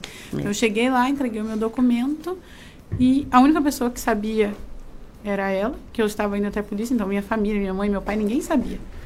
Peguei e fui. Sim. E aí eu não avisei, então eu acabei ficando ali, bem Sim. no início daquela sala ali, onde entra, sai gente, Sim. e o povo pergunta, e cadê É uma sala de cadê- espera, né, que não dá nem... ah, foi assim. Então, uma coisa importante também na hora da denúncia é você estar preparada para chegar lá e falar: olha, eu vim fazer uma denúncia sobre abuso sexual. Tanto é que a tua foi diferente, né? É. Então, isso é uma coisa que a gente tem que. que Você, a gente foi pra sala lá do lado, né? A gente foi pra sala do lado, mas ainda assim a pessoa não estava preparada para escutar, levantou no meio, tudo. Ficou foi. assim. Ele levantou, saiu, era um rapaz, levantou, saiu, daí ela disse assim, viu, eu não terminei ainda. É. Ainda tem coisa veja, pra falar. É por isso que essas, essa legislação está avançando para implantar esse tipo de trabalho de que as mulheres vítimas elas sejam ouvidas em escuta especializada. Vai ser né? muito importante, muito então é um seguro. avanço, mas ah, mesmo assim a delegacia da mulher ela tá é, assim a a pessoa que chega ela não sabe Ela- se ela vai falar na sala de espera aquele lugar não é mesmo Uhum. adequado então é, é ruim às vezes você às vezes também você não consegue falar escute espere só um pouquinho eu vou te ouvir mas vamos para uma sala mais reservada ou vamos assim né É, mas é algo que também isso re- reporta, vamos dizer, a cultura de que o adulto não sofre. Exatamente. Então, Sim. assim como existe a questão de que a criança, ah, tem gente que fala, ai, criança mente, a criança não sei o quê. Eu falei, não, criança é sincera. Criança inventa, criança manipula. inventa. É. Existem problemas, isso. existem problemas com comportamento infantil, existe, mas é uma minoria nesse, nesse aspecto. Sim. Mas a criança, ela não, ela, ah, assim, se alguém vem fazer uma, uma leitura, vai ensinar uma criança a ler, ela vai ensinar a, a- as letrinhas, as coisinhas. Se a mesma pessoa vem e, e digo letrinhas assim no ambiente, não estou falando de professores nesse aspecto, é, qualquer coisa, vai ensinar a criança a usar um brinquedo novo, né? Você vai seguir as instruções e vamos descobrir, tal, tal, tal. Se você usa, se o brinquedo é o corpo, a pessoa faz entender que o corpo é um Sim. brinquedo, ela acaba, é, ela se, se abre para esse novo aprendizado da mesma maneira. Então, não está na criança entender o que acontece. Nem na criança, nem no adolescente, nem, assim, uma, uma- nem na mulher. Por exemplo, uma mulher adulta que passa por um estupro do marido. Né? Que, e que coragem, que cara ela vai ter. Mas como assim que foi um estupro? Né? Na realidade, tem um caso de uma. Porque quando você fala, muitas pessoas falam, uma amiga que foi a uma festa. E nessa festa, ela estava um pouco alcoolizada. E um rapaz, que ela tinha saído com um rapaz, forçou ela a ir nos fundos da festa ficar com ela. Uhum.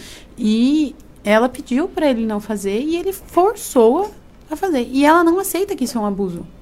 Ela conta a situação, mas ela fala, mas eu acho que isso não é um abuso.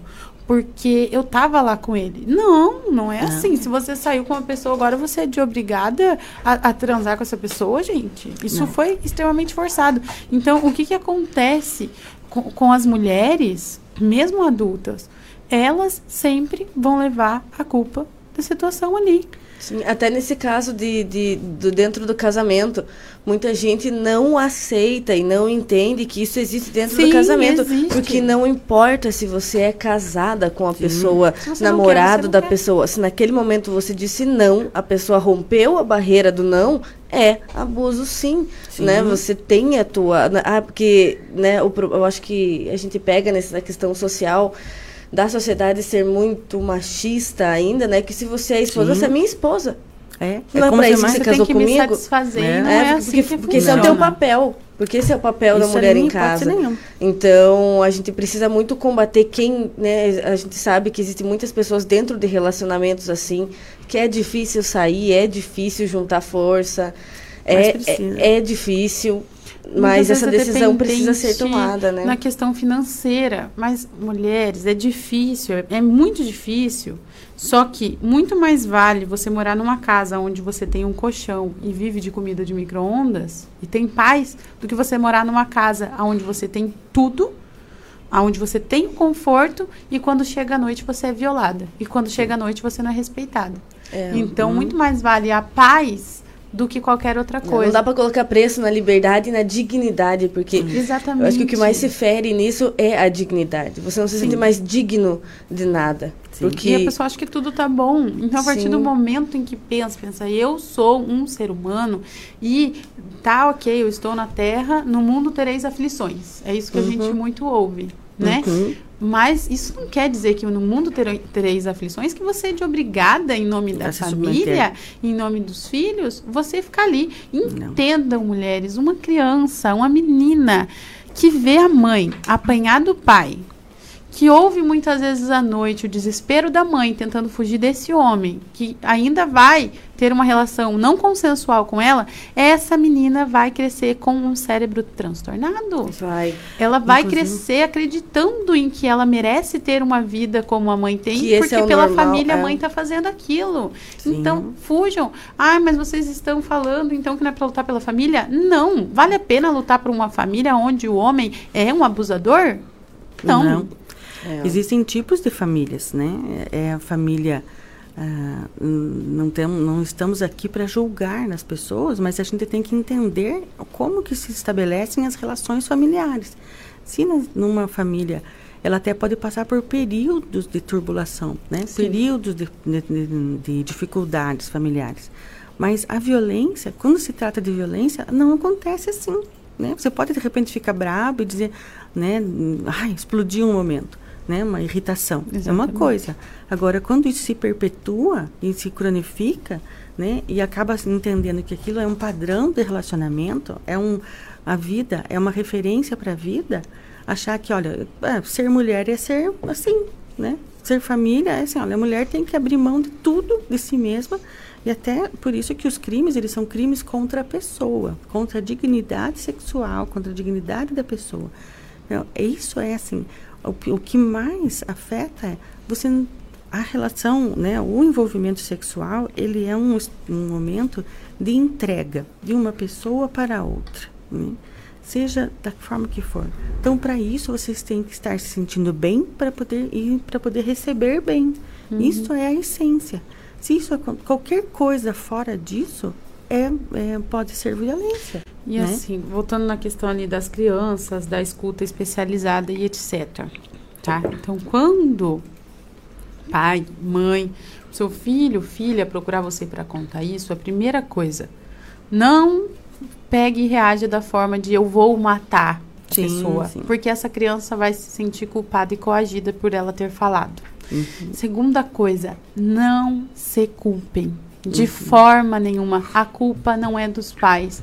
Ai, mas olha, meu filho viu um relacionamento assim ou assado dentro de casa. Mas a culpa não é sua. Você fez o que podia com a maturidade e a força que, Que tinha. tinha, né? Então não é sua culpa. Mais uma vez, as pessoas tiram a culpa do abusador e colocam na mãe. Ai, mas é porque a mãe tinha que trabalhar para manter os luxos dela e deixava lá na casa da avó, por exemplo. Não, gente. Hoje em dia nós sabemos que muitas vezes só uma pessoa trabalhando dentro de casa não vai sustentar uma família. Sim. Você tá entendendo? Não existe. A pessoa paga aluguel, água, luz, tem que comprar roupa para as crianças, comida. Como é que uma pessoa vai conseguir manter uma família de quatro pessoas? É muito difícil. É muito difícil? Então não se culpar. Pais e mães, a culpa não são de vocês. Sim. Pai, o abuso não veio de você. Então você tem que fazer pela sua filha. Para uma filha chegar para um pai e dizer eu fui abusada, gente, é uma barreira assim Não, gigantesca. Sim. enorme para falar para um pai. Sim. Você entende? Muitas vezes para falar com uma mãe a gente ainda vai, mas para falar pro pro pai, pai- é muito E os pais se culpam mesmo, né? Muito. Por, ach- né? Por, por, por não ter prestado atenção, por não ter dado ouvidos, por não ter identificado sinais. Mas eu acho que se fala muito disso agora e é importante, né? O alerta que a gente faz dentro de casa. Minha filha, ela tem sete anos. E já faz um tempo que ela toma banho sozinha, não precisa que nenhum adulto dê banho nela. E eu sempre reforço, sem medo nenhum. Já falei isso pra todo mundo e todo mundo sabe, é um consenso entre eu e o pai dela. A gente fala: ninguém entra no banheiro quando você está no banheiro. Ninguém precisou de ajuda, às vezes, né, com chuveiro, alguma coisa, sai, se veste e chama alguém, né? Tipo, chama a mãe, alguma coisa, fala, mas ninguém. Ninguém, nem a mãe, foi nem o pai, nem o tio, nem o vô. Ela fica com, né, com o olho estalado. Fala, é verdade. Tanto que quando ela precisa de ajuda, em alguma coisa no banheiro, eu, falo, eu peço licença, ela é minha filha. Né? Faço isso desde que ela nasceu. Mas eu peço licença. Eu falei, todo mundo, quando você precisar de alguma ajuda para encostar em qualquer parte do teu corpinho, a pessoa tem que pedir licença. E é só se for muito importante mesmo. Né? Se, às vezes algum caso de saúde, alguma coisa específica, fala assim, mas via de regra, ninguém pode encostar no teu corpinho. Eu falei, é crime, eu assusto ela. E eu falei, é crime. A pessoa vai preso? Vai preso. É. Conte pra mãe. Qualquer coisa, conta pra mãe. Independente do que te digo, conte pra mãe que a mãe tá aqui Tá. pra cuidar e pra defender, pra tudo. Né? Porque a gente tem que reforçar essa segurança neles para que eles não tenham medo de vir trazer pra gente isso, né? Sim, e já não Sabe? dizer, por exemplo, que você vai fazer uma, alguma coisa, sabe assim, ah, eu, É. eu mato se alguém encostar em você. Gente, não usem Não. essa frase, pelo amor de Deus. Sabe Isso que faz a uma criança- lavagem na cabeça da criança. Faz. Isso gera uma distorção cognitiva. E aí existe um, um detalhe, né? Isso é importante como orientação, é o seguinte, quando a gente dá uma informação solta para a criança, aí se alguém encostar, mesmo que não intencionalmente no corpo da criança, e ela tem essa informação, né, é, isolada de que ninguém absolutamente pode tocar, aí ela foi tocada não foi tocada intencionalmente, mas ela foi tocada e ela vai falar. E isso pode gerar uma falsa denúncia de abuso. Então, isso é, é, é muito complicado. Então, a gente tem que fazer o quê? Quando a gente educa crianças e ensina as crianças para a prevenção de abuso, é preciso educar para a autonomia do, dos cuidados, do autocuidado. Então, uma criança, a partir dos três anos, ela já é capaz de começar a aprender a cuidar do seu próprio corpo em termos da higiene pessoal.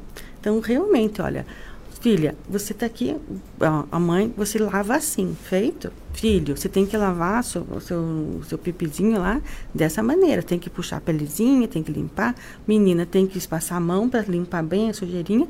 E foi. Aí a criança vai aprendendo isso. E você vai passando a ser supervisor, né? Supervisora da casa. Você vai, eu brincava com as minhas filhas, elas já são, uma já é adulta, outra quase adulta.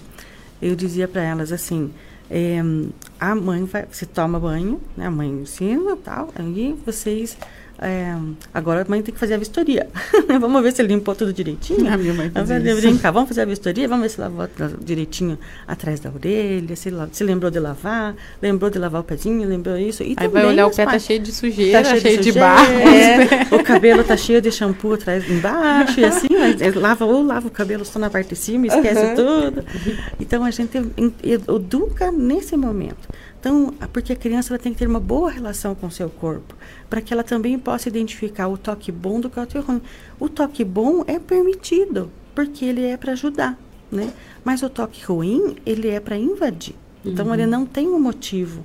E aí, assim, por exemplo, e se a criança derrubar uma roupa? Já aconteceu, a criança derrubar comida na escola, na própria roupa. Não tem como não tocar a criança. E daí ela vai chegar em casa, mãe, a pro- a professora tocou em mim. Sim, mas ela não teria outra alternativa. Então é preciso entender que a criança precisa entender assim, olha, se for para tocar, para cuidar de você, para fazer uma higiene, para fazer isso, tudo bem. Mas você também pode contar. Mas se for numa questão de, é, ué, foi escondido, né? Como é que foi? Se, daí se a criança contar que foi escondido ou não tinha nenhum motivo, mas você estava com algum dodói, estava com uma coisa, estava com um ferimento, não tinha nada. Aí você começa a despertar o alarme. Senão você começa a fazer uma distorção cognitiva na criança, que daí ela fica com medo do outro. E isso também é ruim. Então, a superproteção, ela pode causar eh, efeitos nocivos da mesma maneira que a negligência ou o abuso, né? Então é muito, muito importante a gente perceber uma, os limites estão assim, nos limites da, dessa relação consigo mesmo. A primeira relação hum, mais importante da vida da pessoa é a relação consigo mesma. Por isso é que assim, quando você estiver, quando é que é o momento certo de iniciar a vida sexual? Quando a pessoa se sentir bem com ela mesma para que ela possa se entregar para outra pessoa, né? E isto é, este é o, é o e quando que vai acontecer? Não dá. Tem pessoas que que vivem a sexualidade, começam, iniciam a vida sexual muito cedo, depois, ah, mais tarde, na terapia, a gente ouve, tá, nossa, eu não devia ter feito, começado tão cedo, mas agora já foi, né? foi lá. Mas isso sem passar por abuso. Poderia não ter feito tanta coisa, mas Às vezes também a, a- a falta de orientação. O que você vê muitas vezes é que os pais ainda têm muito tabu de conversar com os filhos sobre a sexualidade. Talvez sobre... por não saber abordar, não sei, né? Ou Às vezes sim, por medo. Então, um- um- uma coisa assim na, na maternidade e paternidade que eu sempre falo: a gente faz faculdade para se tornar um especialista em tal coisa. Mas ninguém estuda para ser pai e mãe, gente. não tem cursinho, né? Não tem cursinho. Não tem manual de Não instrução. tem manual de instrução. Agora sim, o que eu falo é procurar é, saber quando você vai fazer. Ah, nossa, mas para que estudar para explicar para o seu filho tal coisa? Fala assim, ué, eu não tenho que estudar para eu poder, por exemplo, ser um farmacêutico. Agora eu não vou estudar Sim. e pesquisar de como vou ter a melhor conduta com os meus filhos. Sim. Sim. Então a gente tem que, que saber disso também. Mas voltando a reforçar, você faz o melhor que você tem, tem naquele, naquele momento. momento. Então, assim, para você que está ouvindo hoje esse programa, entendam que o teu melhor agora é melhor do que ontem. Então, comece a usar o melhor de hoje. Isso. Nós viemos aqui conversar sobre um assunto tão doloroso porque nós duas passamos por isso e nós acreditamos que a nossa obrigação como pessoa é levar informação para outras pessoas para que não aconteça. Exato. Quebrar ciclos, né? Quebrar ciclos, exatamente. Quebrar esse ciclo vicioso de abuso, de estupro. É uma coisa que tem que ser quebrada, tem que ser alertada. Tem que ser alertada em escola. Sim. Os pais alertam, tem que alertar sim. Os meus pais sempre me alertaram. Uhum. Olha, não não deixa ninguém encostar. Eles falavam que te duda pra mim. Ali não encosta. Ninguém vai encostar. A mamãe uhum. pede permissão para encostar. Exatamente. Toda hum, vez que você chega perto do corpo da outra pessoa, você tem que ter. Sim, né? Nós temos um trabalho também que mostra assim, nós temos áreas de contato corporal. Hum, por isso nós temos, porque que falam das partes íntimas e das partes sociais. Tudo aquilo que fica, não é questão de cultura de roupa, de dizer, não importa, mas as peças, as partes do nosso corpo que necessitam de uma proteção por, pela vestimenta, indica que você aquela área não é para ser tocada. Então, Exatamente. por que, que os genitais, né? Por que, que, as áreas íntimas são assim? Porque elas são feitas de mucosa, tem é aberta, a pelezinha é mais simples, é mais fina, é mais delicada e precisa cuidar. Né? Para a gente entender o que, que é íntimo e o que, que não é, eu sempre coloco para as crianças, ó, agrade o seu rosto, a sua face e sinta a sensação. E agrade o seu lábio, Veja como é a diferença. Experimentem se quiserem fazer nesse momento para você ver como é diferente. Aí você criança. A textura, ah, né? Isso. E aí você vê, olha, você mesmo tocando, e como é bom, né? Então isso é o toque bom, e aqui também é bom. Mas é Porque, é diferente. Né? É diferente. Mas aí, aqui, não é todo mundo. Se você vai dar oi para alguém, você dá um beijo no rosto, não vai sair beijando na boca de todo mundo, né? Então, não é porque o beijo na boca é mais gostoso do que não pode, não simplesmente é. não pode. E às é vezes uma é, relação. É aquela pessoal. coisa cultural sem querer, sem maldade, mas de, de forçar, né? Tipo, ó, chegou um tio, abraça o tio. Não forçar a criança. Não Ai, dá um beijo na tia. É. Não sei o que, sabe? Tem não. que ver os sinais da criança, que a criança vai, ah, eu não quero, mãe. Mas e vai ponto. abraçar, sim, o tio. Não. É o não, tio, imagina. É uma coisa assim que eu sou muito grata, que minha mãe sempre me ensinou isso. Você não quer? Não vai. Não sim. vai abraçar. E ela alertava, não é para abraçar primo, não é para abraçar tio, não é para abraçar ninguém. Se você não quiser, não se sentir bem com aquela pessoa, não Sim. abraça e conta para mamãe. E é uma coisa Sim. que a gente precisa romper, que não é por mal, a gente entende que, que não é por mal. Mas é que a gente naturalizar essa nessa forçação de barra, não tem como dizer que é diferente, é forçar a barra da criança, sim, ela, ela, não sim. quer essa barreira, ela não quando quer. Adulto, ele vai achar normal quando alguém forçar a barra. A mulher vai achar sim. normal, é, a pessoa fala, não, mas é forçou é, ali, é da família ou é próximo, tá porque você, você, a gente cresce não querendo ofender o outro. Não. Ao invés de se proteger, não, eu vou, né, vou deixar porque eu não quero ofender o tio. Exatamente. Porque eu não quero ofender não sei quem, não quero prejudicar ninguém. Só que a gente tem que aprender né, e ensinar as crianças que elas têm que se proteger. Se não quer, a tua opinião vale, vale a vale. tua decisão é, é, é, sua. Você manda no teu corpo e nas tuas interações sociais. Exatamente. Os pais têm que se alertar. O filho ali, olha, eu não quero ficar perto, eu não quero ir lá naquela casa. Uhum chega, tenta conversar, tenta conversar. Se não quer se uhum. abrir, fala que vai estar tá ali, mas tenta. É uma Sim. criança, tem que saber. Olha, e nunca ultrapassar essa barreira, né? Ali? É. Quando você Entendeu? quiser, você, eu estaria aqui para te ouvir. Sim, é uma né? coisa que tem essa que ser é conversada e não forçar. Você não, você vai sim, não é assim que funciona. É, é, vai Depois sim. que cresce ali, fica adulto, vai vir a pessoa, vai ser muito mais fácil para poder sofrer um abuso depois Com de certeza, grande, fica mais adulto. suscetível, Sim, né? A dona Terezinha- Vai aceitar tudo. A dona Terezinha falou, já é sensacional o programa, parabéns, sobre abuso e estupro acontece muito com crianças, milhões. Com certeza, com certeza. A gente não, né, não é que se acontece, como ela falou, não é que acontece mais agora, mas agora se fala mais disso, da violência doméstica, vários assuntos que estão vindo à tona, e só estão vindo à tona por espaços como esse, por momentos como esse, e pela coragem, pela enorme, imensa coragem das vítimas de fazer algo sobre, porque é, é meio instintivo a gente guardar isso por saber que o acolhimento ele não vem sempre, não vem de todos os lugares. Tem lugares, né? A gente estava conversando ali no intervalo que inclusive te orientam a não fazer nada, Exatamente. né? E se você está num local desse, aonde você é orientado, seja é, do círculo religioso, do círculo social, seja uma pessoa que você escuta, você vai pegar e a pessoa vai te coagir a falar assim: não vai, não denuncia, não sei. Gente, fuja. Sai desse lugar. Olha, mas eu cresci ne- nesse local, a minha família é daqui, não sei o quê. Saia desse lugar. Se você tá num, num- num, num lugar assim, é, como é que eu explico? Religiosamente falando, que você é orientado a não denunciar, a não falar, saia desse lugar. Procure orientação em É. outro lugar. Sim. Procure forças em outro lugar. Entende? Para você não continuar sendo culpado novamente. Se você machucando entra- com isso, né? Isso chama-se revitimização. Uhum. né? E é nem sempre ser revitimizado não significa que você vai. é, não, às vezes algumas pessoas entendem, ah, ela foi vítima muitas vezes de abuso. Não é isso. É você buscar ajuda num lugar e você ser revitimizada por conta do, do teu pedido de ajuda. Sim. Então é muito, mas é muito importante assim. O primeiro acolhimento, é, o primeiro acolhimento é da própria pessoa. Então acolha-se, acolha a sua dor, entenda as suas tristezas, mas todas elas precisam de atendimento, precisam de, de- de tratamento.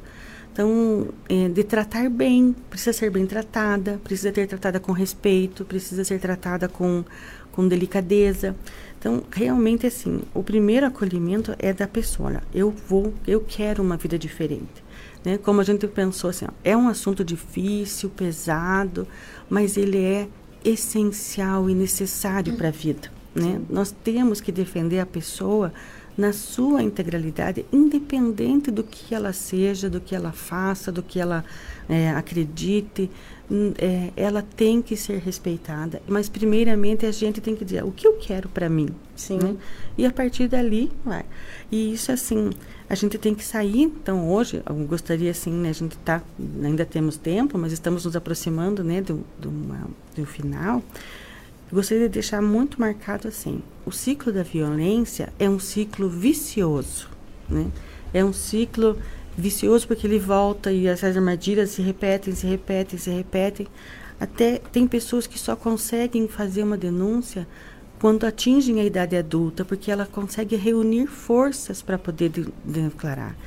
Mas uma, algo também que é muito importante é o tempo de prescrição de crimes contra uma criança adolescente, ele é de crimes sexuais, ele é de 20 anos. Então é preciso que a gente, a pessoa vai ter, eh, ela pode no momento em que ela reúne forças, ela vai até lá. Mas temos que lembrar que tem que ter essas, esses elementos. Assim, eu fui orientada que eh, esse crime só começa a correr quando essa pessoa faz 18 anos. Exatamente. Então, né? eu 20 então, anos, 20 a partir, anos a do partir momento- dos 18. a partir dos 18. Aí, e- mas não pode ser uma denúncia vazia e ela tem que ser feita num ambiente adequado.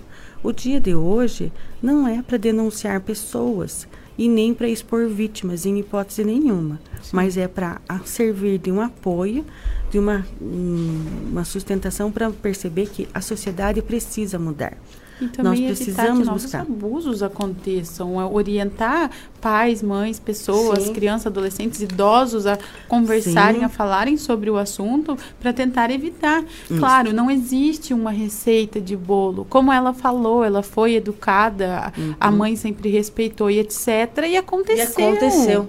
Tá entendendo? Então, Sim. estamos sujeitos a que isso aconteça. Sempre. Mas o máximo que puder evitar é melhor. É. O máximo que puder entender Pela é educação e pela orientação e pelo acolhimento. Então, existe um trabalho pré né? Um trabalho antes para preparar, para ensinar e um trabalho depois que já, né, depois que aconteceu. Gente, a gente precisa fazer um intervalinho antes de voltar e concluir o programa. Queria agradecer imensamente a participação de vocês. A gente tem alguns recadinhos depois do intervalo, mas já né, tem os- temos os sorteios, exatamente, temos dois sorteios.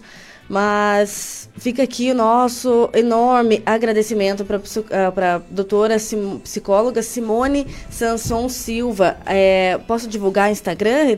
Pode? Pode. É, arroba Simone Sanson Silva no Instagram. Tem o telefone para contato, é o 99910 7667.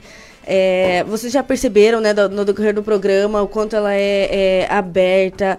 Então, assim, se você sentiu nesse momento a necessidade de falar sobre isso, se não está pronto para fazer uma denúncia formal, mas quer conversar, tratar, né, o, o- a sua criança interior, tratar desse, dessa situação, entre em contato. Eu vou passar nos grupos o contato da doutora.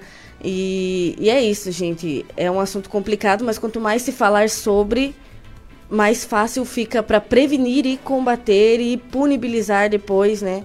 Os responsáveis. Nós vamos para um intervalinho rápido. A doutora quer dar umas- uma, uma É, concluída no, no- É uma questão assim, a gente precisa realmente, a informação é que nos protege. A informação e a procura da pessoa. Então, assim, realmente, por mais difícil que seja, a gente não pode negar. A gente tem que ir, ir atrás daqueles, das pessoas que podem nos ajudar. Como bem falou antes, é, se você recebeu uma orientação que não, não acolheu a sua necessidade, busque outro lugar. Né? E a gente está aqui disponível para auxiliar no que for necessário. Mas existe toda uma rede de proteção e a gente pode, temos que divulgar. Depois eu vou colocar mais alguns detalhes em relação a isso. Com certeza. Eu gostaria de finalizar com um texto que eu fiz para acolher a todas as mulheres, homens, meninas, meninos que passaram por isso e sintam abraçados e acolhidos e entendam. Espero que nós tenhamos feito a diferença na vida de vocês hoje, tá? A você, menina, menino, homem e mulher, tocado indevidamente, com o corpo violado por alguém que não respeitou o seu não, que não respeitou os seus limites. Saiba que esse vazio imenso que ficou dentro do seu peito não vai sarar se você não procurar um profissional e pessoas que te acolham.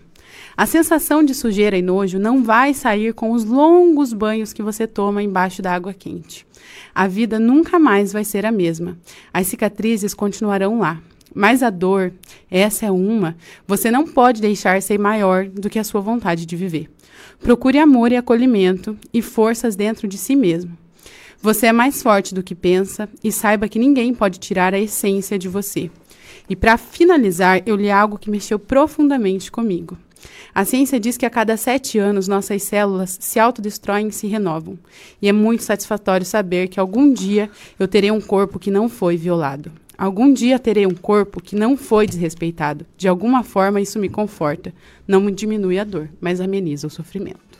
Nossa, olha, até arrepiei. né? É uma.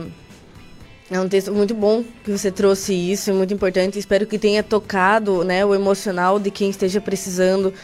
Né? Talvez alguém que esteja nos ouvindo passou por isso, ou conhece alguém que passou por isso. Enfim, são feridas que ficam, mas não que não possa ser tratado isso depois, né? Meninas, obrigada por vocês terem vindo, por ter compartilhado isso, por ter tido essa coragem, né? Porque a gente sabe que a palavra é coragem mesmo, a gente precisa de muito, né? De, de muita força vital para fazer isso. Obrigada, doutora, pela participação, pelo acolhimento, toda a preparação. A gente conversou ontem, tudo foi uma preparação grande para chegar nesse momento fazer esse programa, né, de forma tão tranquila. Agradeço de coração. Eu só queria falar, finalizar é, a questão, a vida da gente, como aconteceu, né? Como a, a gente se renova a cada sete anos, né? E no corpo, biologicamente. E, assim, nós podemos escolher. A gente não pode escolher. Ninguém, nenhuma vítima de abuso escolheu isto, né? Quem escolhe é o abusador, né? E com isso ele é responsável. Mas a partir de agora, vocês podem escolher, né? Como, tem a exposição lá, é a exposição de arte sobrevivente, né? Mas você pode ter uma sobrevivência melhor, né? Então buscar o círculo né, virtuoso da vida e saber que a partir de agora você escolhe viver. Antes lhe foi tirada essa, essa não lhe foi dada essa escolha. Mas agora vocês são capazes, todas, né? A gente deve sair de uma sensação de, de toda conversa sobre abuso para, olha, agora eu escolho viver. E eu vou usar de todas as minhas ferramentas que eu vou ter na minha à disposição para que eu possa é, vencer essa, essa vida que foi ruim, mas ela pode voltar a ser boa. Pode voltar a, a ser, ser boa. boa. Muito obrigada. A gente, a gente vai para um intervalo bem rapidinho, bem rapidinho mesmo. Na volta a gente faz os sorteios. Eu revelo para vocês quem foram os ganhadores da chaleira elétrica e do voucher de 150 reais do Tozeto. Tem um recadinho aqui também da Princesa Assistência. Então é rapidinho, a gente já volta.